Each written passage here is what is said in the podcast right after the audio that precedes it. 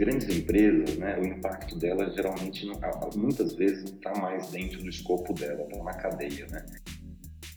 Então, se você for, se, se, alguém for empreender no Brasil, plano ganhar dinheiro envolve investir em sustentabilidade.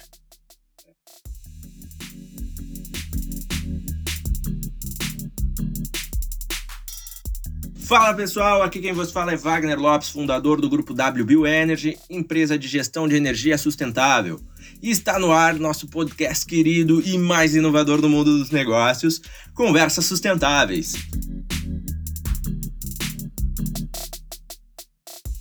Antes da gente entrar no nosso bate-papo bacana de hoje, se eu te falar que investir em um novo profissional pode ser custoso, provavelmente você vai dizer que já sabe disso. Afinal, há diversos fatores dessa operação que podem envolver um tempo considerável até o profissional chegar a obter o resultado para o qual foi contratado. Correto? E se você pudesse acelerar o seu projeto e gastar menos esforços com isso? Quero te apresentar a BravoSul. Eles acreditam no nosso podcast e eles possuem um time especializado para acelerar novos negócios promovem a alocação de equipes dentro da sua empresa, atuando como um braço adicional ao seu time.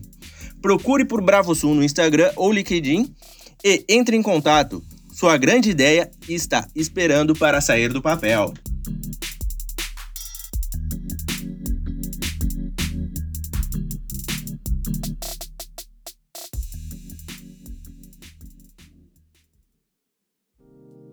Fala pessoal, como é que vocês estão? Começamos aqui mais um bate-papo.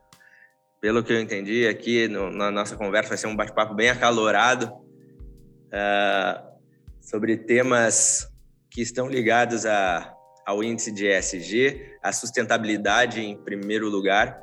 E hoje eu vou conversar com o Arthur, que já é conhecido aqui do pessoal, já, acho que é o nosso terceiro podcast, Arthur, juntos. E, mas para quem não sabe, o Arthur é empresário, ele é cofundador da, da GFB, escreveu o livro Nem Negacionismo, Nem Apocalipse, a economia do meio ambiente no Brasil. É, é, é isso, né, Arthur? Isso aí. E junto com Gessner Oliveira. E também estou aqui com o Camilo. O Camilo é cofundador e responsável pela diretoria de sustentabilidade de engajamento da IESA, conselheiro da ESG da IBEA e é apaixonado por sustentabilidade. Dedicou 20 anos uh, como um foco particular em inovação, empreendedorismo, mudança de comportamento. Como, estu como estudante estrangeiro autofinanciado, Camilo combinou o estudo com emprego em tempo integral em uma variedade de estabelecimentos no Reino Unido até obter o seu bacharelado em Ciências Ambientais e Economia na Open University, seguido por um dedicado e mestrado de Tecnologia Ambiental pelo Imperial College London. Quero uh, agradecer pelo tempo. Para quem não sabe, aqui a gente começou pelas sete e meia da manhã, então pessoal cedo já na ativa. Valeu, Camilo, Arthur. Uh, hoje a gente vai, pessoal, a gente vai tentar falar de, um, de assuntos complexos de maneiras simples, para resumir, na verdade, né, assuntos que são densos e, e trazer de uma forma mais resumida, para a gente entender o que, que, é todo esse movimento de ESG, o que, que por que, que a, a, a sustentabilidade está sendo tão falada agora de, de forma que chame a atenção dos investidores, do, dos empresários. E a gente tem uma provocação já de início do Camilo, que é do etanol. Você usa 100% do tempo ou somente quando está 70-30? Camilo, o que que, onde é que tu quer instigar essa dor nas pessoas? Então, o etanol é uma escolha que a gente faz na bomba, né? Entre um combustível fóssil, que a gente sabe que não tem contribuído para questões ambientais, é causador é, do clima, e um substituto, né? Porém, na hora de escolher, a nossa única métrica é o dinheiro no bolso. Então, se está 70, 30, o brasileiro feliz da vida vai lá e põe o etanol, que é ambientalmente mais adequado. Passou um pouquinho, ah, eu já vou pôr um combustível fóssil, né? É, então, a sustentabilidade começa aí, né? Que métricas que estão é, que eu estou baseando as minhas escolhas.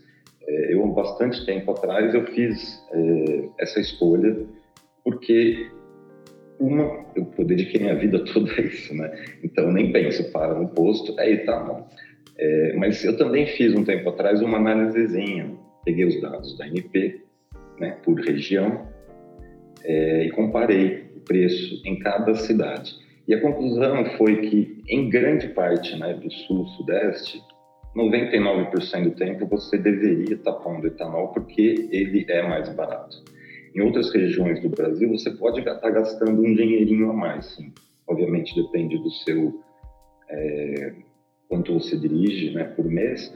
Mas naquela época eu pus algo como 400 quilômetros por semana.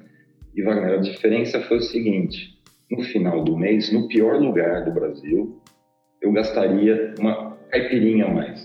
Foi isso que eu publiquei no LinkedIn, inclusive. Alguns amigos meus responderam: pô, mas essa caipirinha tá cara demais. Não, tudo bem, então tá bom, são duas, mas eu fico feliz em pagar duas caipirinhas para o meio ambiente. Essa é a minha provocação. Que métrica a gente está usando, né? quais são nossas escolhas? Não é só responsabilidade do outro, é nossa também. Perfeito. E Arthur, não, não, tinha, não, não tinha visto esse post. Vou, vou, começar a usar, Camilo. Duas, duas caipirinhas por mês é o preço de, do etanol. Bom, eu, eu pessoalmente vou um pouco mais porque eu não tenho carteira de motorista. Então eu só ando de bicicleta. Então... Somos dois. Eu aboli o carro já faz um pouco mais de seis meses. Bicicleta, Uber e caronas. mais barato, mais saudável, né? Mas eh, eu acho que eu acho que essa provocação do Camilo é, é um ótimo ponto de, de entrada para a gente falar do, do tópico do dia, né? Que são os, os indicadores de sustentabilidade das empresas, né? O, o Wagner convidou a gente aqui para falar sobre é, essa sopa de letrinhas SASB, IRC, é, TCDFD e, e, tudo mais. Né? E, e, eu acho que o Camilo levantou o ponto de que a gente precisa olhar para os indicadores para ajudar a gente a tomar decisões. É, virar e falar, eu vou pagar duas caipirinhas por mês a mais para usar um combustível melhor, depende da pessoa saber, primeiro, qual combustível é melhor e, segundo, quanto custa essa decisão, né, Camilo? O, aqui no aí em São Paulo, acho que já tem, né? Mas aqui chegou agora o Uber, o EcoPlanet. E, e aí tu paga mais pela tua viagem, né? Mas em tese, o Uber tá, compensa aquilo dali. Então, isso aí já é uma escolha que, desde que chegou aqui, eu, eu nem penso assim, ah, mas está mais caro. Eu automaticamente também, assim como o Camilo vai abastecer com etanol, é uma decisão normal, comum para ele é a minha desde que chegou essa modalidade dentro do Uber, assim, eu, eu nem cogito a outra outro viés. Uh, Arthur, tu começaste ali já dizendo, já deu o spoiler da, da nossa conversa. Uh, se tu já quiser trazer um pouco o que, que são esses indicadores, quem é que criou, por que foi criado essa, tá tendo esse movimento para para os negócios serem mais sustentáveis, uh, os investidores estão querendo olhar mais esses resultados? É, vamos lá, Wagner. Acho que é, quem está ouvindo aqui conversas sustentáveis é, tem um entendimento é, de que a questão de sustentabilidade é central e será cada vez mais central para os modelos de negócio. Né, eu, eu, acho que na, na, última carta do Larry Fink, lá da, da BlackRock, ele falou: ó, não existe nenhum modelo de negócio que não vá ser é, completamente reinventado, impactado na transição para uma economia de baixo carbono, certo? Então isso é parte da estratégia das empresas. E é, como a gente começou falando, é, para conseguir gerir, você precisa saber o que existe. Então você precisa medir antes de gerir.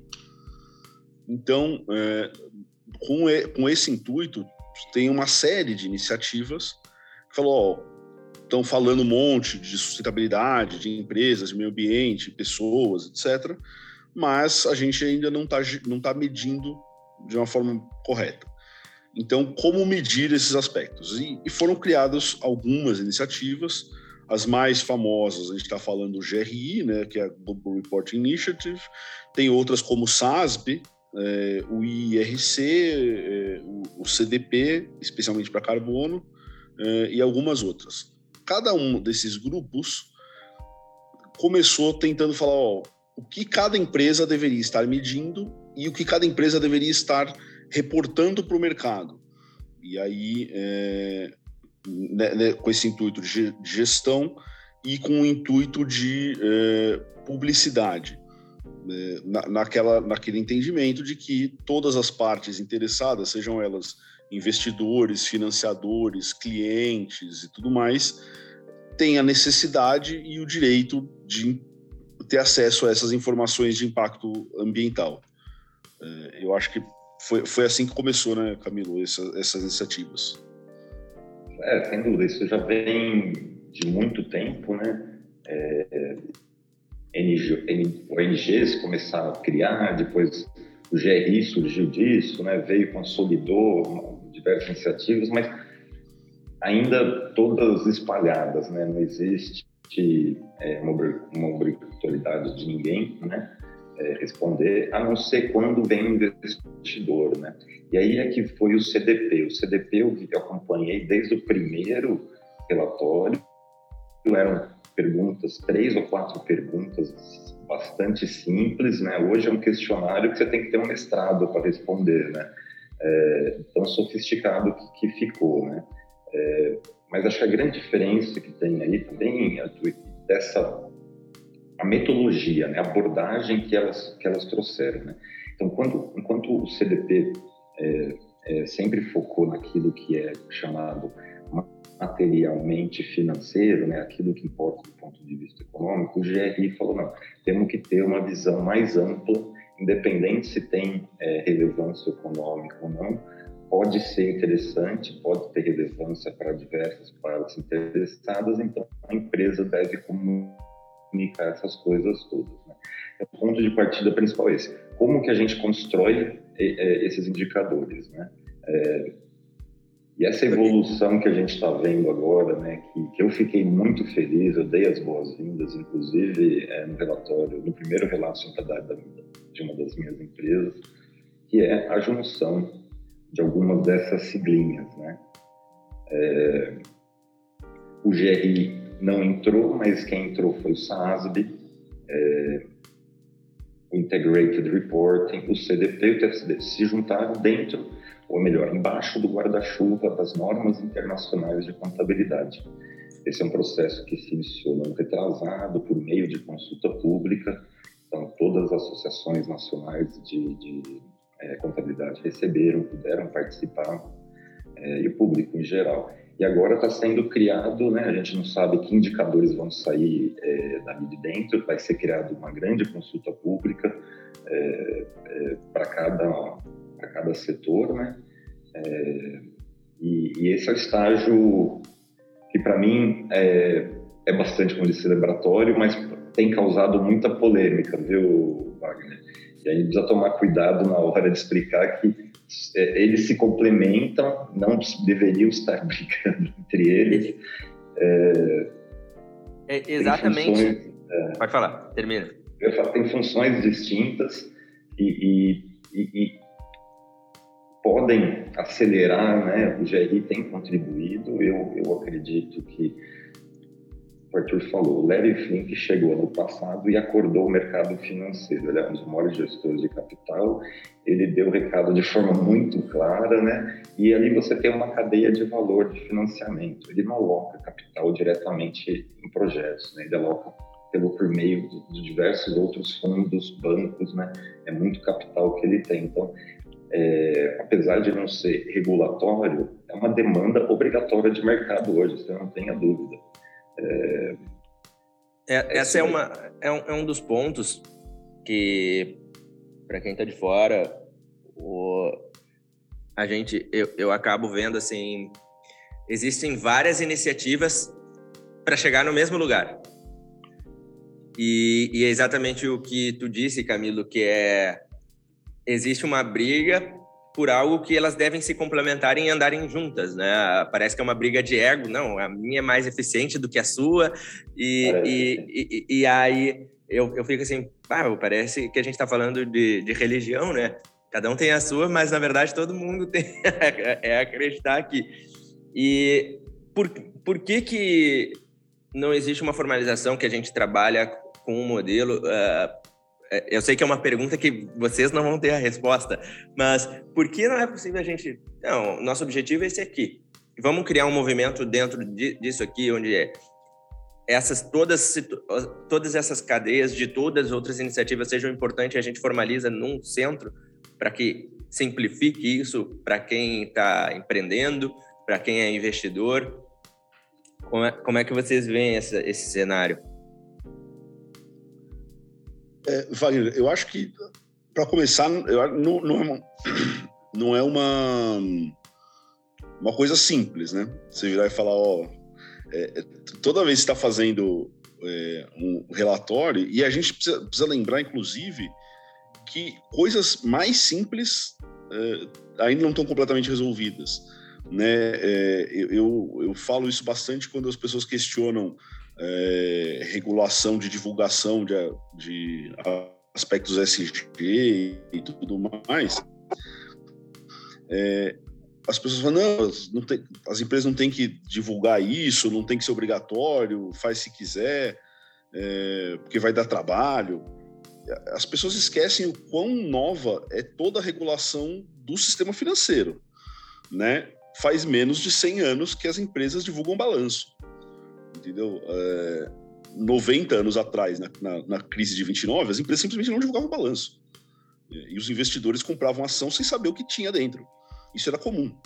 É, conceitos como EBITDA, que a gente fala todo dia no, no meio empresarial, são dos anos 70 né? Tem menos de 50 anos.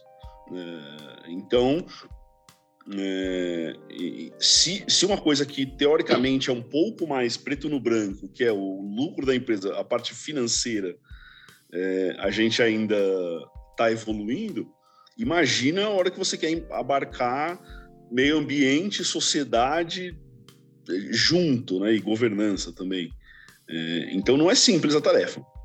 E daí tem visões de como a tarefa é complexa, a gente tem visões diferentes sobre os caminhos é, que devem ser tomados. O, Camilo colocou, por exemplo, o, o, GRI puxando de um lado um pouco mais é, um pouco mais amplo versus é, focar em coisas um pouco mais materiais.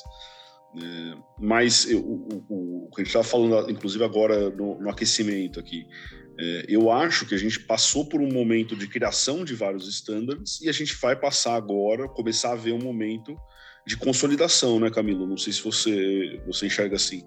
É exatamente assim que eu vejo e eu vejo com muito bons olhos. A conversa vai ser facilitada, né? É, a gente sabe que tem outras iniciativas, mas uma vez consolidou no IFRS, é, não vai ter controladoria que não vai estar interessada, né? E para quem trabalha com consultoria, trabalhou com, com consultoria disso, sempre. Esse foi sempre o perfil mais difícil de você fazer o convencimento, né? Porque chega no final do dia e fala, tá bom, ah, tem economia, redução de custo, legal, ele vai te ouvir, né? Ah, posso ganhar aqui um, um, uma fatia de mercado. Mas ele sabe também que ele volta para o meu primeiro ponto, o brasileiro, não só brasileiro, né? É, evidenciando pelo brasileiro que não paga um pouco mais por esse atributo ambiental, né? Então o, o convencimento fica muito difícil. Vou pôr um produto mais caro no mercado, contando que alguns bons corações, né, vão se importar com a causa, seja um animal, a biodiversidade, né? Existem, mas não é isso que está dominando o mercado, né? As, tem um caso famoso, não sei se vocês conhecem, da de uma garrafa de água, é, uma marca de água que nasceu na Inglaterra é, com o objetivo de, de empreendedorismo social, né? ou seja, 100% do é, lucro seria revertido para projetos de dessalinização na África, né? Pô, legal pra caramba, a proposta é muito interessante, né? É, que deveria, poderia tocar o coração de muita gente. Mas essas iniciativas todas, é, que eu saiba, falharam, né? Grandes empresas aí que dominam o mercado de água, que é um mercado enorme, é, com seus fortes braços de comunicação e marketing, não deixam essa, essa outra água entrar no mercado, né? É, você tem Nestlé e Coca-Cola que dominam esse mercado. Né? Imagina o faturamento né, dessas empresas com esses produtos se fosse, né, conforme a outra proposta de empresa, é, reverter lucro para resolver o problema de escassez de água. Né? É, então, é, acaba sempre voltando os nossos valores e os nossos valores, infelizmente, são subjugados pelo valor monetário, vamos dizer assim. Ali a gente está falando, uh, falou do, do GRI, da SASB, assim, por cima, mas o que, o, uh, ou outros indicadores, como a gente pode falar também, o que que eles se diferem? O que que, por que que, por que, que existe essa, esse conflito até entre eles, sendo que a gente está buscando uh, que nem a gente disse uh, uh, um pouco antes, o mesmo objetivo. O que, que vai difer diferindo uh, GRI, SASB, IRC? A principal diferença é, é acho que na teoria de mudança, vai. A, a teoria de mudança do GRI é fale com todo mundo, ouça todas as partes, o que interesse de todos, né? é, e tente incorporar isso de alguma forma na sua estratégia. É, que isso pode gerar valor hoje ou amanhã. Né? É, o resultado a gente está vendo após 25 anos de GRI que não levou a uma mudança, é, ao menos estrutural. É, e tem a outra teoria de mudança que fala: vamos acionar a linguagem que qualquer um entende, né? A partir dos 10, 12 anos de idade, todo mundo entende, já tem uma mesadinha e sabe é, que aquilo ali pode virar dois ou três sorvetes ou, ou dois três doces, enfim. E você começa a, a, gerenciar isso aí de uma forma bastante clara em termos daquilo que você escolhe, né? Qualquer criança entende que com é, 10 reais ela não vai poder comprar um tênis, mas se ela juntar a mesadinha de 10 reais por um tempo, ela vai conseguir chegar lá, né? É... Então, essa, essa é a grande mudança. Vamos considerar aquilo que é financeiro, focar nisso é, e, e falar a linguagem que todo mundo entende, esse é, esse é, o caminho, vamos dizer assim, um pouco mais pragmático, que sim, vai deixar algumas visões de fora, né? Mas eu, eu acredito que ele adiante um pouco a agenda de sustentabilidade que, que ela é baseada, no meu entendimento, essa teoria de mudança no poder do investidor, né? E, e uma vez que o capital entenda que ali tem um risco, ele vai sair dali, né? É, mas precisa ficar mais claro para ele. E, e, essa metodologia, essa forma de fazer dentro das normas de contabilidade vai trazer duas coisas. No primeiro momento, essa facilidade, né, de se entender a questão em termos monetários, né, é, que pode ser muito bem complementada de forma qualitativa pelo GRI. E um segundo, andando mais para frente, vai ser quando de fato, né, além dos indicadores, tivermos ao lado desses indicadores socioambientais um preço. Esse é o, é o, é o próximo passo que eu vejo o, com bastante ansiedade, o... até porque eu sou economista. Tu, tu, tu comentaste ali no, no aquecimento da parte da, do GRI e da, da indústria de carvão, que eu gostaria que tu levantasse, porque eu, eu em alguns aspectos, eu, eu falo sobre esse assunto, acho que eu e o Arthur também já tivemos essa, já tivemos essa conversa, que eu digo que tem algumas empresas que elas não poderiam estar no ESG, porque por mais, porque é, às vezes essas letras elas não poderiam andar juntas, porque tem empresa que ela vai conseguir ser uh, fazer a parte social legal, parte de governança, mas a parte de E ela nunca vai conseguir enquadrar. Ela pode melhorar. Eu sempre dou o exemplo do, da pessoa que que tu vai no hospital lá no, no, no, médico e o médico diz, cara, tu tá com câncer e tu vai morrer daqui a seis meses. Mas se tu fizer esse tratamento, tu vai morrer daqui a dois anos. Mas tu vai morrer de câncer igual. E eu vejo esse mesmo processo de, de algumas indústrias que elas podem melhorar ou deixar de ser pior, mas elas nunca vão conseguir fazer uh, impactar de fato positivamente o meio ambiente. se tu pudesse dar esse relato também que tu começaste, que a gente conversou sobre a parte do carvão, acho que pode agregar. Esse é um exemplo, claro, esse é um exemplo bem bacana, né? Ah, nessa transição para uma economia circular, de baixo carbono e possivelmente mais justa, diversos modelos de negócio atuais e principalmente diversos produtos não cabem, né? Se, uma economia é, é, linear ou produtos lineares não cabem numa economia circular, assim como produtos de alta intensidade de carbono não cabem numa uma economia de baixo carbono. Então, essa mudança é, no setor de carvão, ela é muito evidente, a ciência é clara. Né? Carvão deveria é, não deveríamos usar mais carvão, pelo menos 90% deveria ser limitado, eliminado até 2030. Muita gente não acredita nessa ciência ou usa né, a descrença né, na, na, ciência para manter os seus negócios. E não vai ser um relato de sustentabilidade falando de todos os seus é, alcances, vai, de tudo que você fez de positivo é, numa floresta regional, numa comunidade local, se o seu core negócio está destruindo o planeta. Então, você está dando com uma mão e tirando com duas, né? É, e usando o relatório para postergar a sua saída do mercado. Né? É, e, e, uma vez que isso fica financeiramente material, o que acontece? Né? Os investidores, hoje tem um grupo grande de investidores que aplicam a estratégia ESG de desinvestimento. Né? Então, você tem a, a, estratégia de critério negativo, onde você fala, ah, tais setores eu não ponho mais. Tem um monte de gente já falando que não põe mais dinheiro em combustível fóssil. Tem gente saindo disso também. Né?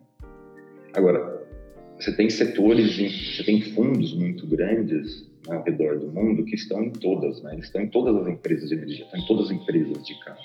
Então, é aí que vem o interesse do mercado financeiro. Esses grandes fundos de pensão seguradoras que dominam as grandes empresas, né, em conjunto, eles têm pouco interesse em saber se a Ford vai vender mais carro que a Volkswagen. Eles investem nas duas. Eles têm interesse que a mobilidade, né, é, ter uma mobilidade dentro das duas evolua, né? É, eu, eu acho que talvez eu tenha me perdido aqui muita coisa no meio do, do caminho, mas o, o, o, meu ponto do carvão é vai ficar mais óbvio a hora que é, deixarmos tantos indicadores e focar, focarmos no que importa. A indústria de carvão não precisa ter 400 indicadores, é um quanto, quanto você emite, quanto você é responsável pela mudança do clima. Ah, sabemos que é enorme a resposta para as duas. Então, para de contar versões da, da realidade que não cabem. Né? Meu ponto é esse. O... Eu quero ouvir a visão do Arthur agora. Eu estou com um grande livro, vai ser best-seller na área de sustentabilidade aqui. E, e tem um, um, um, dos quadros, que é o, o do 5.2, onde tu, tu separa ali né, um pouco da SASB, do IRC e do GRI. Queria que tu me contasse também a, a tua leitura, mas sem ler o livro. para desse, desses pontos, uh, porque eu vejo que, trazendo na visão do empreendedor, que não conhece isso, mas que está ouvindo esse processo, que está ouvindo esse, esse podcast, ou do executivo que quer trazer esse movimento para dentro da companhia, ele vai ficar, tá, mas peraí, então o que, que eu faço aqui? Uh, por, por qual caminho que eu ando. É, e aí, qual caminho que ele anda, Arthur? Vamos lá, Wagner. É, como, como eu falei, eu acho que o, o que eu estou vendo agora é um movimento de consolidação entre esses índices. Acho que o Camilo trouxe é, muito bem aqui uma, um, um, caminho que é consolidação via, é, via reporte financeiro.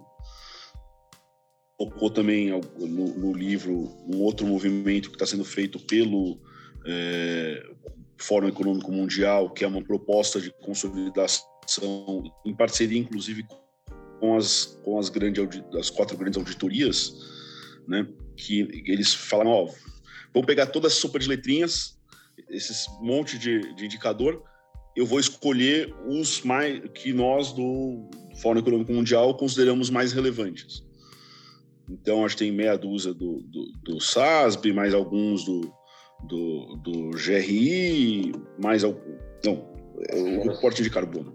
É, eu, eu olharia, se eu fosse começar agora nessa jornada, eu olharia para alguma dessas iniciativas de consolidação, certo? Então, é, eu não iria, é, porque eu imagino que isso seja o próximo passo. Então, eu, não iria no, no, no, que, no que já existe, eu iria na, nessas iniciativas de consolidação, é, seja essa de um reporte financeiro que o Camilo colocou, seja a do Fórum Econômico Mundial.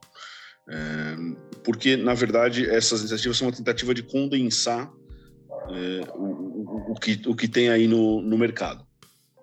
É, Para as empresas que já estão há mais tempo, é, porque no fim do dia, é, Wagner, to, toda essa discussão é o quão profunda, o quão você vai adaptar para a sua realidade versus o quão geral de índices você vai usar.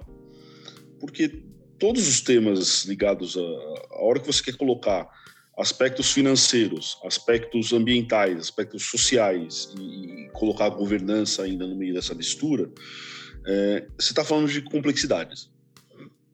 Então, é, cada o nível de maturidade que as empresas, as organizações, a sociedade está nessa discussão é, varia muito. Então você tem empresas que, pô, o cara já nasceu com uma empresa nasceu como empresa B, super sustentável, os sócios todos têm, são que nem o Camilo, tem mestrado, doutorado em, em sustentabilidade é, e, e, entendem. É, o cara, os sócios, os diretores sabem a diferença de queimar um litro de etanol versus queimar um litro de gasolina. Existem empresas que não estão nesse nível, entendeu? Grande é, maioria, acredita. Provavelmente, porque a gente isso é uma coisa que eu tenho visto. A gente, nos últimos dois anos, talvez três, a gente viu um crescimento meteórico de coisas do tipo ESG e, e, e de algum nível de preocupação financeira, é, sustentável do mercado financeiro, que eu acho muito positivo. Mas, ao mesmo tempo, um monte de players os gestores ou fora das empresas, os investidores, o pessoal que trabalha em banco, é, não conseguiu se capacitar no nível de profundidade necessária para olhar esses indicadores, certo? É, eu sei porque eu fiz faculdade de administração, eu sei o, o que está sendo ensinado em escolas de negócio, é, e mesmo na GV, que é uma faculdade é, de ponta, é uma faculdade que está com esse tipo de preocupação, está falando, pô, existe, eu, na minha graduação eu consegui fazer é, área de concentração e sustentabilidade e meio ambiente. Quantas faculdades de administração no Brasil tem isso? Pouquíssimas. Mas, mesmo assim, eu, eu conheço meus colegas de sala, eu sei como é que sai o estudante médio de uma faculdade de administração em, em questões ambientais e sociais. O cara que está trabalhando no, no, fundo de investimento, o cara não tem a mínima noção de, de materialidade, do que é relevante para a indústria. Né? Então, por isso a gente tem que, tem que eu vejo muito bem, com, com bons olhos também, como o Camilo, esse processo de simplificação porque e de consolidação, porque a gente tem que dar o primeiro passo para todo mundo. Né? É, isso, isso é bastante importante a gente, a gente, lembrar que às vezes é melhor é, que todas as empresas deem o primeiro passo do que a gente ter meia dúzia de empresas lá na frente, na, na terceira volta da corrida, enquanto os outros ainda não largaram. É, é importante a gente ter esses, esses, grandes líderes, essas empresas que, que realmente estão puxando de um lado, mas a mudança no mundo ela acontece a hora que todo mundo dá o primeiro passo, não a hora que alguém está cinco voltas na frente nessa corrida de sustentabilidade, né, Wagner? Não sei se o Camilo concorda. Falou tudo. Eu, o, o, nesse, nesse processo que é, a gente está tá trazendo, a, como a gente falou, assim, nem todas as empresas, os executivos já têm essa visão de importância em relação à sustentabilidade. E o movimento ele parte onde todo mundo der o primeiro passo, conforme tu falou. Mas para a gente colocar isso em, em ordem de, de, grandeza, de empresas fazendo esse movimento, o, o pequeno e o médio empresário, qual é o papel de responsabilidade dele dentro dessa cadeia? Porque provavelmente, no, é, provavelmente para não dizer assim, ó, 100% dos casos, o pequeno, mais trazendo para o pequeno e o médio, eles não, eles não vão usar o índice de GRI da SASB dentro da, da, da, empresa deles, né? Até porque às vezes é uma empresa, uma operação enxuta e não se há toda essa disponibilidade para dar tanta atenção. Como é que você, eh, Camilo, como é que tu enxerga essa a, a, a função de, desses microempresários uh, e pequenos empresários? Eu, os pequenos e médios empresários, seja no Brasil ou no mundo, eles formam a grande maioria dos empresários e empreendedores Sim. nesse planeta. São os maiores geradores de emprego no Brasil e no mundo. Então, o papel deles é óbvio que é essencial. E é mais uma razão que eu acho que dá suporte para uma consolidação, seja no IFRS ou seja em outro lugar. O IFRS me parece adequado porque a norma de contabilidade, o pequeno também tem que seguir. Ele pode nem saber da norma de contabilidade, mas o contador dele vai saber. Né? E a hora que chegar lá no contador, ó, tem umas normas, tem uns indicadores novos aqui que eu nem sei, mas me dá aí, porque senão eu não assino aqui. A conversa vai ser assim simples, né? É, então, eles têm um papel importante, isso eu acho que vai facilitar muito a vida deles. Por outro lado, é, se eles estiverem em alguma cadeia de valor que tem uma empresa maior, né, eu acho que aí está o grande alavanca para os dois lados, sabe? Hoje é difícil pensar uma empresa que não pense em financiar sua cadeia de valor. Né? Você tem diversos instrumentos e, e nesse momento, né, que é o interesse mútuo, né, a, a, o fornecedor vai querer receber um financiamento, assim como a empresa vai querer financiar, justamente para deixar, é, é, vamos dizer assim, sua matéria-prima, enfim, toda a sua cadeia mais estruturada. Esse momento é onde tem uma grande oportunidade de você começar a trazer os pequenos e médios para a sua cadeia de valor. Você sendo um grande, é o papel do líder, né?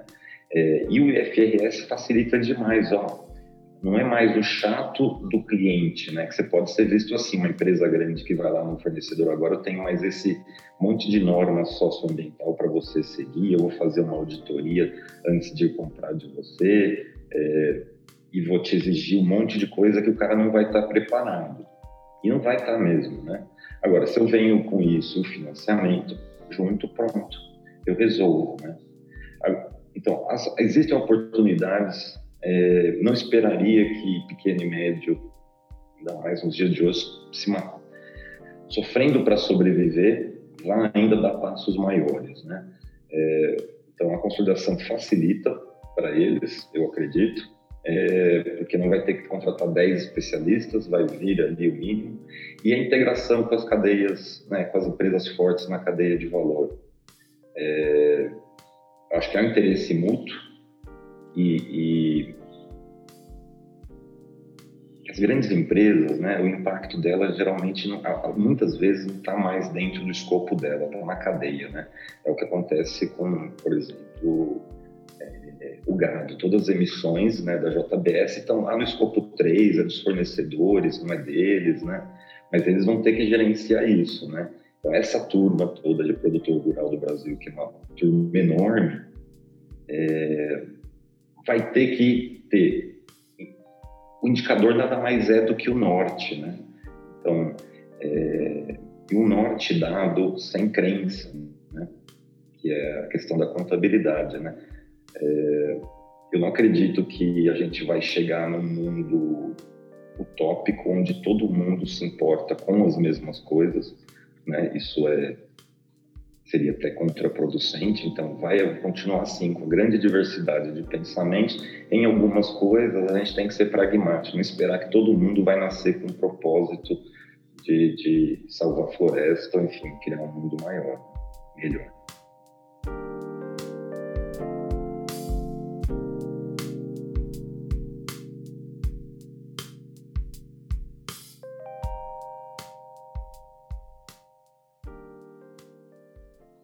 Seria até contraproducente, então vai continuar assim, com grande diversidade de pensamentos. Em algumas coisas a gente tem que ser pragmático, esperar que todo mundo vai nascer com o propósito de, de salvar a floresta, enfim, criar um mundo maior. Perfeito. Uh, dentro desse, dessa linha que a gente está falando, uh, o que que tu vê de importante das iniciativas uh, da, do movimento da, da Harvard Impact, e que foi uma, um dos assuntos que a gente que, quer abrir um pouco mais para essa cadeia. Da, qual é o movimento deles, uh, o que, que, eles estão buscando para e, a, e a importância dessa, dessa iniciativa. Então, então, a gente falou muito dos padrões de relato, né? Padrões, todos esses padrões de relato criam indicadores que, a partir deles, você consegue, inclusive, derivar é, impacto financeiro. Né? É, já a o que está sendo proposto, estudado, né, é, vem, vem de um pensamento que, se você valorar todas as questões socioambientais, a decisão se torna mais simples. Né? É, obviamente tem um debate enorme a respeito das metodologias de valoração, mas acho que isso fica para um outro tópico, um outro dia, tá? Mas é, é possível, sim, eu acredito, e, e, o exemplo de, dessa iniciativa de Harvard, Impact Weighted Accounts, ou seja, é, contabilidade é, ajustada para os impactos. Tá? Essa iniciativa, a tradução dela é isso contabilidade ajustada para impacto. É uma iniciativa acadêmica de valorar, né? Uma vez que eu criei esses indicadores, o próximo passo é pôr um preço neles. Muitas empresas têm externalidades positivas, né? Um caso famoso no mundo é, lá atrás, Ben Jerry's, por exemplo, para não, não, ter conflito aqui, falar coisa só do Brasil, né? É, era antes mesmo da Unilever comprar. Ele ficou famoso porque ele contratava jovens delinquentes né, para trabalhar é, nas lojas. E eles acompanharam esse processo, quer dizer, os jovens delinquentes que foram trabalhar para o Ben Jerry versus os jovens delinquentes que continuaram fazendo, enfim, acabaram indo para as casas de, de apoio, suporte, seja lá o que for para lá. E eles realmente impactaram aquela comunidade, porque esses jovens não reincindiram né, e trouxeram um monte de benefícios. Então, fica claro o impacto positivo de mesmo de vender sorvete. Né?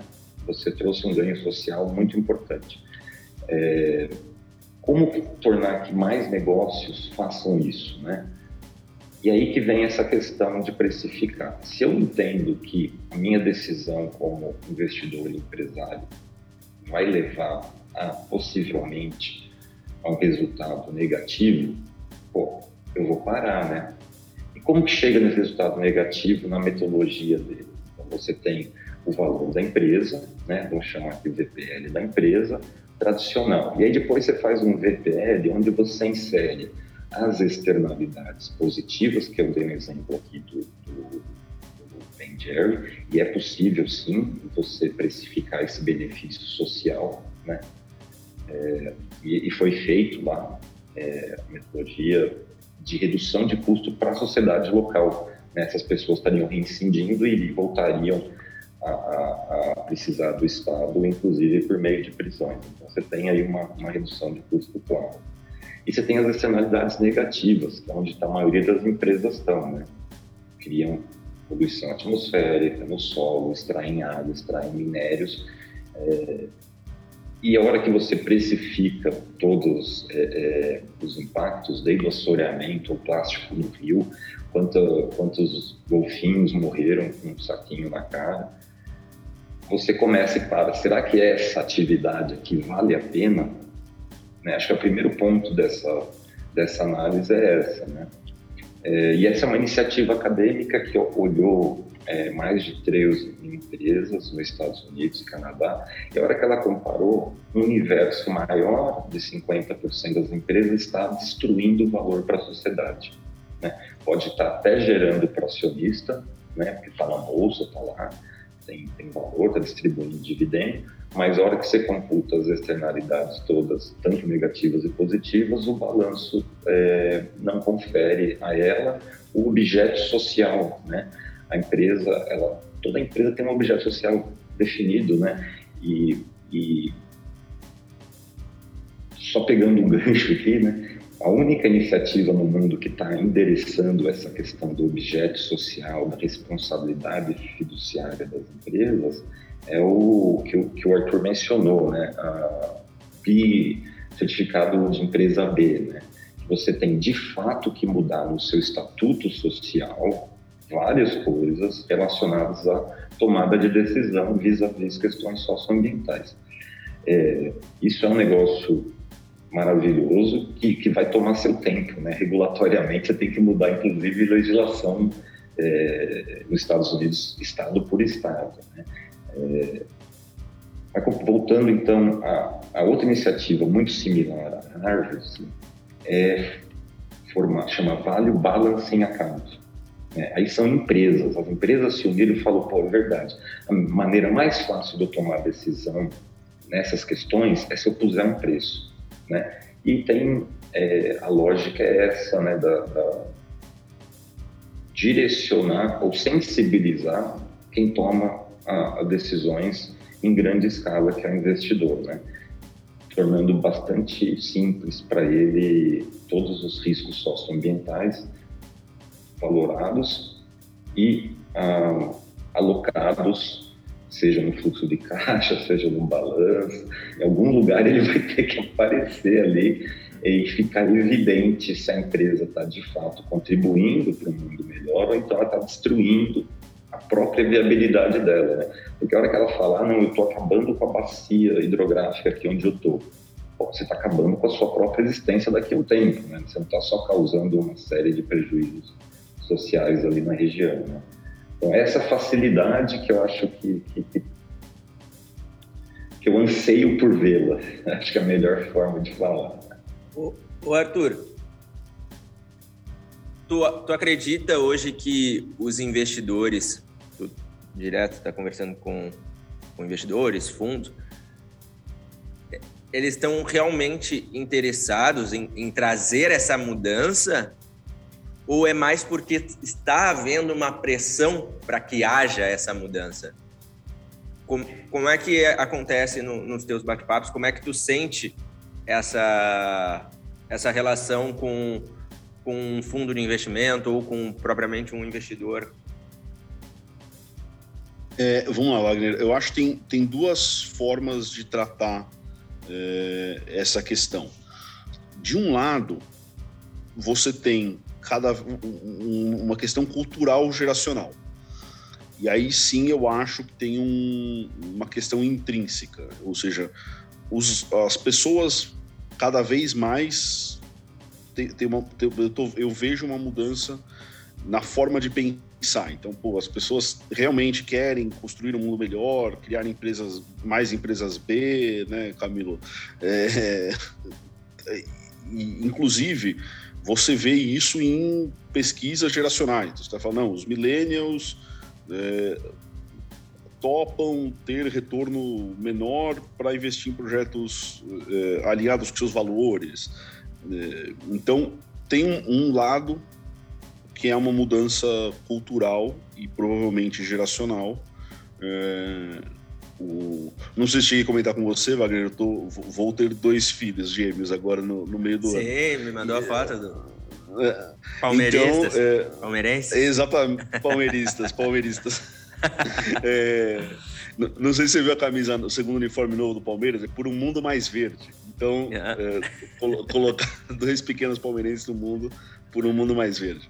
Mas certamente é, eu espero que é, meus filhos já vão nascer com um chip diferente é, da minha geração e com uma série de coisas que a gente que a gente tem que estudar para para incorporar já, já vai nascer pré-instalado. Né? Eu acho que tem esse lado geracional, isso é importante. Mas é, isso, isso, a maior parte das pessoas não vai mudar significativamente ao longo da vida. É, então, tem ainda uma parte de, de, de, investidores que realmente não se importa. É, acha que ainda está ali, o que importa é a última linha só, e é, como a gente falou, é melhor dar um passinho, todo, a média muda mais se todo mundo der um passinho do que se poucas pessoas derem 10 voltas. Esse um passinho de todo mundo, eu acho que tem duas. Uh, a gente tem que olhar no valuation. O que, que importa para o valor de uma empresa? Receitas menos custo dividido pelo custo de capital. E o, a sustentabilidade, a gente tem que ver como que ela impacta nessas três, três variáveis, é receitas, custos e custo de capital. É, primeiro, e uma coisa que a gente coloca no livro, o market share de produtos sustentáveis tem crescido consistentemente. É, ainda não é, acho que o Camilo falou bem, tem a, ainda não é a maior parte do mercado, mas a gente tem visto aí na, na última década algum crescimento de market share. Então, produtos sustentáveis têm vendido mais. É, o, o Ben Jerry's é um ótimo exemplo. Os caras tem uma comunicação, não só tem uma estratégia de impacto social positivo, eles comunicam isso muito bem. E as pessoas comem Ben Jerry's imaginam que uma parte porque é, se identificam com a marca e, e, e, se identificam com esse propósito. É, tem uma parte importante de sustentabilidade relacionada à ecoeficiência, e aí a gente está falando de redução de custo. Então, usar menos energia, usar menos água, gerar menos resíduos. É, no fim do dia, isso, uma parte significativa dos processos pode significar menos custo, menos custo, mais lucro no fim do dia. E o grande, a grande entrada de discussões de sustentabilidade ESG no, lado do investimento é o custo de capital, é risco. É, então, não, não trabalhar de uma forma socioambientalmente adequada é um risco muito grande. Né? É, pega, por exemplo, o, o, o, caso da Braskem, uma empresa que tem uma liderança dentro das petroquímicas, uma liderança grande em plásticos verdes, plásticos de cana e tudo mais. Só que eles tiveram um problema lá de mineração é, no Nordeste e perderam um valor gigantesco, mesmo, mesmo uma empresa que estava é, olhando já para substituição de, de, petróleo e tudo mais, é, acabou vendo materializar um risco aí associado à mineração que, e perdeu o valor de mercado bastante, está com um problema enorme aí para resolver. Né? E, e, a gente está ainda falando de uma empresa que é vista como é, uma daquelas que está voltas na frente das outras. Imagina as que não estão, né? as, as que não deram o primeiro passo. Então o investidor está olhando isso e falando, cara, é, é, se eu não sei qual é o risco, eu não vou colocar meu dinheiro, né? Porque no, no fim do dia essa é, mesmo quem está olhando só para a conta de para a última linha do balanço, lucro, geração de caixa, valor presente, é, ainda está cada vez mais percebendo que seja aumentando receita, seja diminuindo despesa, ou seja diminuindo risco, tem que tem que estar tá olhando para a sustentabilidade. Perfeito. Se, uh, se a gente trazer isso de uma, de uma forma, uh, assim, como se fosse uma dica, Camilo, pro, pro empreendedor que ele ou pro executivo que está escutando. O que é mais interessante dentro de uma empresa eu, eu para trazer esse movimento fazer essas ações porque muitos empresários que eu converso que nem a gente falou bem no início que muita gente a, a grande maioria não não, fa, não não não está olhando isso de uma forma importante ou de uma forma uh, que isso tem que ser avaliado de não é algo a mais na empresa, é algo que tem que estar já incorporado no, nas decisões para tomar uma atitude. Onde esse empresário ele começa a fazer, não, eu vou procurar uma consultoria, como é que eu, eu ganho uma ajuda nessa, além de ouvir o podcast? Legal. Eu acho que tem, tem dois jeitos de ver, né? É, o Arthur colocou muito bem onde vai encaixar as coisas. E tem, mas tem um outro lado que a empresa, pensando, dar resposta duas formas, de empreendedor. Né? Eu, eu vim olhando toda essa questão de sustentabilidade, minha carreira foi isso, olhei sustentabilidade e falei, nossa, que oportunidade linda, porque eu não tinha uma empresa. Né? Então eu vi a oportunidade de criar novos negócios nesses espaços que estão vazios aí, está cheio de, né, de gente que faz isso, que investe em energia renovável, sinergética, em floresta, é, é, projetos é, é, agroflorestais, enfim, tem uma série de projetos que se enquadram nessa agenda positiva. Né? Então, se você não está nessa agenda positiva, eu, primeira coisa eu falaria, será que não está na hora de você olhar essa agenda de uma forma positiva e ver aonde que o seu produto ou serviço se encaixa? Aí é o papel do empreendedor mesmo, né? O empreendedor conhece muito bem ah, os seus, as suas fortalezas, suas fraquezas, e pode fazer um spin ali e aproveitar uma oportunidade. Acho que seria essa minha primeira, tá? É... Resposta para você. A segunda seria, não sabe onde começar? É, eu, eu, eu, de uma maneira simples, né? Eu não gosto de, de recomendar custos, né? Mas, é, existem diversos é, materiais gratuitos, livros como do Arthur, coisas baratas e simples para ele se educar, né? Eu acho que muito empresariado simplesmente vai se educar. Ele vai saber a resposta se ele se dedicar um pouquinho a ter menos preconceito quanto aos temas, né? Existem pessoas que a gente sabe que é impossível você falar de, de mudança do clima porque para elas não está ocorrendo. Então não adianta você ir conversar ela que tem que se assimilar um pouco com realidade do, do que está acontecendo. É, para a primeira avaliação que eu faria, então, se eu sou uma empresa que não tem nada, né, quero começar de é, é uma, uma autoavaliação. Qual, qual o meu perfil? Como é que eu entendo sustentabilidade? Tá? E aí tem uma série de, de ferramentas é, online, inclusive, com inteligência artificial, que podem traçar o seu perfil, né? Existem perfis extremamente reativos, existem perfis mais pragmáticos, porque uma vez que você entenda quem você é, né, como você olha a questão da unidade de liderança, olha a verdade, você vai ser capaz de traçar um e aí uma abordagem, não sei se é o caso aqui, eu fiz isso numa das minhas empresas, tá? eu achei muito bacana, existem, é uma consultoria que chama Sustenta Aí, foi bem bacana o trabalho de, de avaliação, onde que a liderança toda tá, como que eles entendem, né, que perfil que a pessoa tem, né, cada perfil tem que ser tratado de um jeito, né, é, se é um perfil mais pragmático, pô, gente, vamos falar do retorno muito imediato, né, é, e se a pessoa ainda tem esse viés putz, questões ambientais, só dor de cabeça, vai me atrapalhar minha rotina, não sei o quê, você precisa vir com uma outra abordagem. Então, é, e aí, endereçando a liderança, né, empoderando a liderança, ensinando a liderança, eu acredito que essas, esses profissionais todos sejam extremamente capazes de direcionar e traçar planos de melhoria. Tá? Eu, eu, eu eu acho que seria essa a minha primeira. Eu confio no, no sistema organizacional bem feito.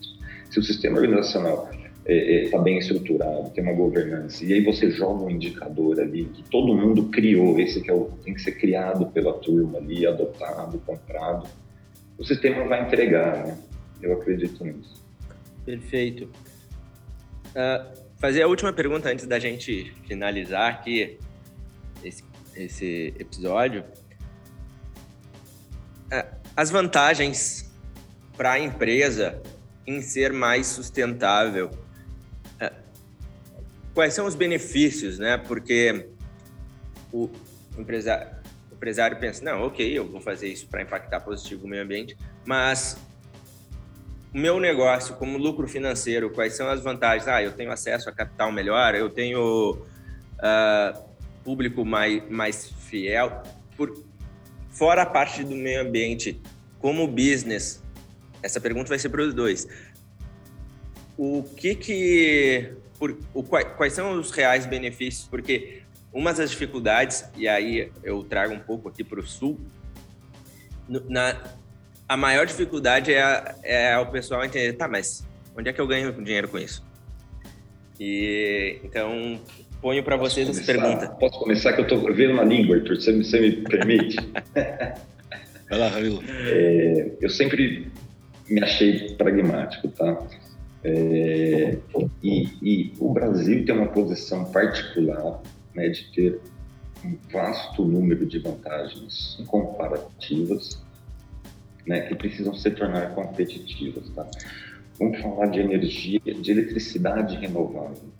Os fatores de capacidade, né, que é aquele percentual de horas do ano que uma turbina eólica funciona, é o maior do mundo. Se o custo do ativo é igual, pô, eu tenho energia mais barata do mundo aqui. Assim é a mesma coisa com o solar. Então, é, não ir para essas opções renováveis é pagar mais caro. Um outro exemplo, agricultura, né? Eu, eu, na minha época de consultor, eu fiz um trabalho bastante grande avaliando o programa ABC, Agricultura de Baixo Carbono. Você tem uma série de metodologias, de práticas agrícolas que melhoram o solo, protegem recursos hídricos e capturam carbono. Tá? Então, vou te dar um exemplo de, de um pecuarista normal, médio, né, brasileiro, não normal, é, é, a média do brasileiro é ter uma vaquinha por hectare, né, que isso vai te dar renda de uma vaquinha por hectare. Agora, se você implanta um sistema de integração lavoura, pecuária e floresta, os números, assim, são a primeira três safras, né? Você vai por soja, você vai por milho na safrinha, você vai por braquiária e completar o ano, 12 meses a terra produzindo, né? E os indicadores ambientais são indiscutivelmente melhores, né? A Embrapa tem até uma, uma metodologia de certificação para é, que eles chamam carne e carbono zero, né? Então, a hora que você consorcia tudo isso, ainda põe umas árvores, mesmo a emissão é, oriunda da, da, do animal, ela é neutralizada pela floresta que está ali, pelas práticas principalmente de não mexer no solo e tal. É, e aí, respondendo a sua pergunta, em geral, neste país, tá? ser limpinho dá mais dinheiro e não o contrário. Esse é o grande, a minha grande resposta para você. É difícil você achar uma solução aqui no Brasil que não seja competitiva. Diferente de outros lugares do mundo que você fala no Canadá não tem, não tem tanto sol, né? Na Alemanha também não. Então, essas coisas ficam mais complicadas. Né? É, então, aqui não existe a dicotomia. Teve um relatório até de 2011, coordenado pelo INPE, diversas universidades, mais de 30 universidades, falando exatamente isso. A economia brasileira cresce mais e não menos numa economia de baixo carbono. Tá? Porque ela reflete justamente essas opções a produtividade agropecuária dentro de LPF é 10 vezes, produtividade econômica, 10 então vezes maior, 10 vezes maior do que uma propriedade normal. Por que você não está fazendo? É bom que vende do seu bolso. Então você, você pode até esquecer falar do meio ambiente, fala só, vamos ganhar mais dinheiro. Eu até recomendei na época lá no, no, no projeto do Banco do Brasil e a WWF, vamos mudar o programa. Não deveria chamar programa de agricultura de baixo carbono, é programa de Aí o pessoal entende melhor. E tu, Arthur, gostaria de te ouvir? Cara, adorei a sugestão do Camilo. Programa de ganhar mais dinheiro em vez do plano ABC. É, que, o que, aliás, eu acho impressionante com, com todos os resultados, pegando, por, é, por exemplo, a agricultura de baixo carbono, com todos os resultados já provados que o plano ABC seja tipo 1, 2% do plano safra, né? Ou seja, o que a gente está financiando é 98% ganhar menos dinheiro e 2% ganhar mais dinheiro. É, mas eu acho que eu falei um pouco, Wagner, na, na, da minha visão sobre esse assunto na resposta anterior, ou seja, olhando o fluxo de caixa. É, gerir com olhos para a sustentabilidade vai posicionar melhor a empresa, seus produtos, ganhar mais dinheiro, diminuir uma parte dos custos que são custos de ineficiências socioambientais é, e, e, diminuir bastante risco. É, eu posso falar um pouco sobre como eu escolhi ir para a área da GFB, por exemplo, da de valorização de floresta. É, por que, que eu fui para é, escolher investir ou empreender na, na, na, valorização de floresta? A minha, a minha, o meu processo decisório, além de eu ter conhecido o Wilson, que é, que é meu sócio, tinha uma solução muito boa, um produto muito bom, é, eu, ach, eu, eu fui para essa área porque eu falei, é o maior mercado que, que dá para resolver, o maior problema que dá para ser resolvido, logo é onde tem mais oportunidade de ganhar dinheiro. É, por quê? Você pega, você vê os relatórios, ah, a Amazônia de pé gera valor de 10 mil dólares por hectare, somando serviços ecossistêmicos, carbono, água, biodiversidade. É, e essa é a maior, a maior imperfeição de mercado que tem no Brasil atual, é o quanto os, as florestas geram de valor versus o quanto elas geram de valor contábil, ou seja, receita, quanto a pessoa ganha. Eu falei, ó, de todas as imperfeições de mercado no Brasil, essa é a maior. Se eu resolver ela, é um problema com um problema que, que vai dar muito dinheiro, é, vai criar um mercado de pagamento por serviços ambientais, carbono e tudo mais. É, são mercados que, que vão crescer muito porque é a maior impressão de mercado. É, e se você olhar, Wagner, tem diversas oportunidades. Eu sei que você é, pessoalmente também está né, participou, usou essa forma quando você falou, pô, por que, que eu vou é, investir no mercado de energia renovável? Exatamente por isso que o Camilo falou. O Brasil tem uma oportunidade muito grande, a geração atual de energia renovável não corresponde ao que o, ao mercado brasileiro, o potencial brasileiro nessa área, então é um mercado que vai crescer. É, e o, o, como o Camilo colocou, o Brasil tem diferenciais é, competitivos em questão ambiental gigantescos, gigantescos, aí em agricultura, em energia, floresta e tudo mais. Então, é, muito provavelmente, para a maior parte dos setores, no Brasil principalmente, alguma uh, existe alguma solução ambientalmente melhor do que está sendo feita e que vai ser mais rentável. Então, se você for, se, se alguém for empreender no Brasil, é, independente de convicção, é, adoraria que as pessoas gostassem de, de florestas simplesmente por gostar de proteger florestas. É, mas mesmo quem não gosta, quem não se importa com isso, é, quem não tem essa convicção, do ponto de vista puramente pragmático, provavelmente vai ganhar mais dinheiro, como o Camilo colocou. É, o plano ganhar dinheiro envolve investir em sustentabilidade.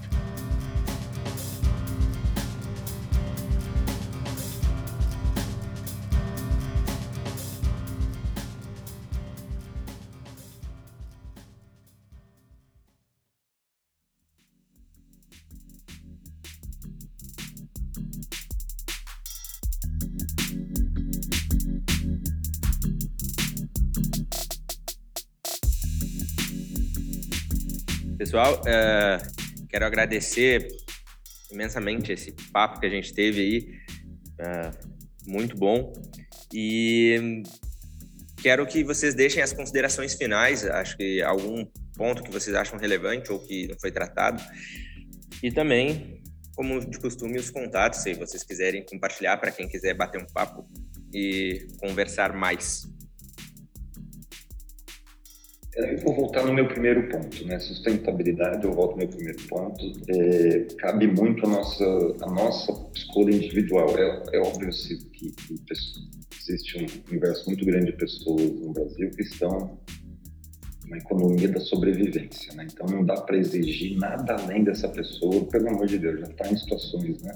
Agora, tem um monte de gente no Brasil que está muito bem, né? Todos os funcionários públicos estão muito bem, tem uma série de, de, de aí trabalhando nas corporações que está todo mundo muito bem de vida, né? E aí provocando um pouco mais, as duas caipirinhas ali, será que não está na hora de repensar se não vale a pena pagar uma ou duas para o meio ambiente? Eu paro por aqui na provocação. É, Wagner, eu acho que basicamente convidar as pessoas a olharem como investir, como consumidor, acho que o Camilo fez isso muito bem, as duas caipirinhas da, do etanol, é, e também como, como investidor, assim, eu acho que para essas pessoas que estão bem, é, que estão procurando onde investir, né, o Brasil tem muito, muito a ganhar numa transição para uma economia circular. É, a gente deveria estar tá perseguindo isso é, mais, mais rápido e com mais afinco, porque o, o, o dinheiro do Brasil está aí, está na, tá na economia verde, seja energias renováveis, seja agricultura de baixo carbono, floresta, biodiversidade. Então, e, e para puxar um pouco só o assunto inicial da conversa, é, a gente tem que conhecer bem para medir bem e poder gerir é, essas questões ligadas à sustentabilidade nas empresas e acho que os contatos, já, já sou velho do podcast aqui, mas é Arthur Vilela Ferreira, é, no, no LinkedIn, no, no Instagram, é, Arthur CH. Show de bola, pessoal. Muito obrigado. Uh, valeu. Valeu, Obrigado. Um abraço.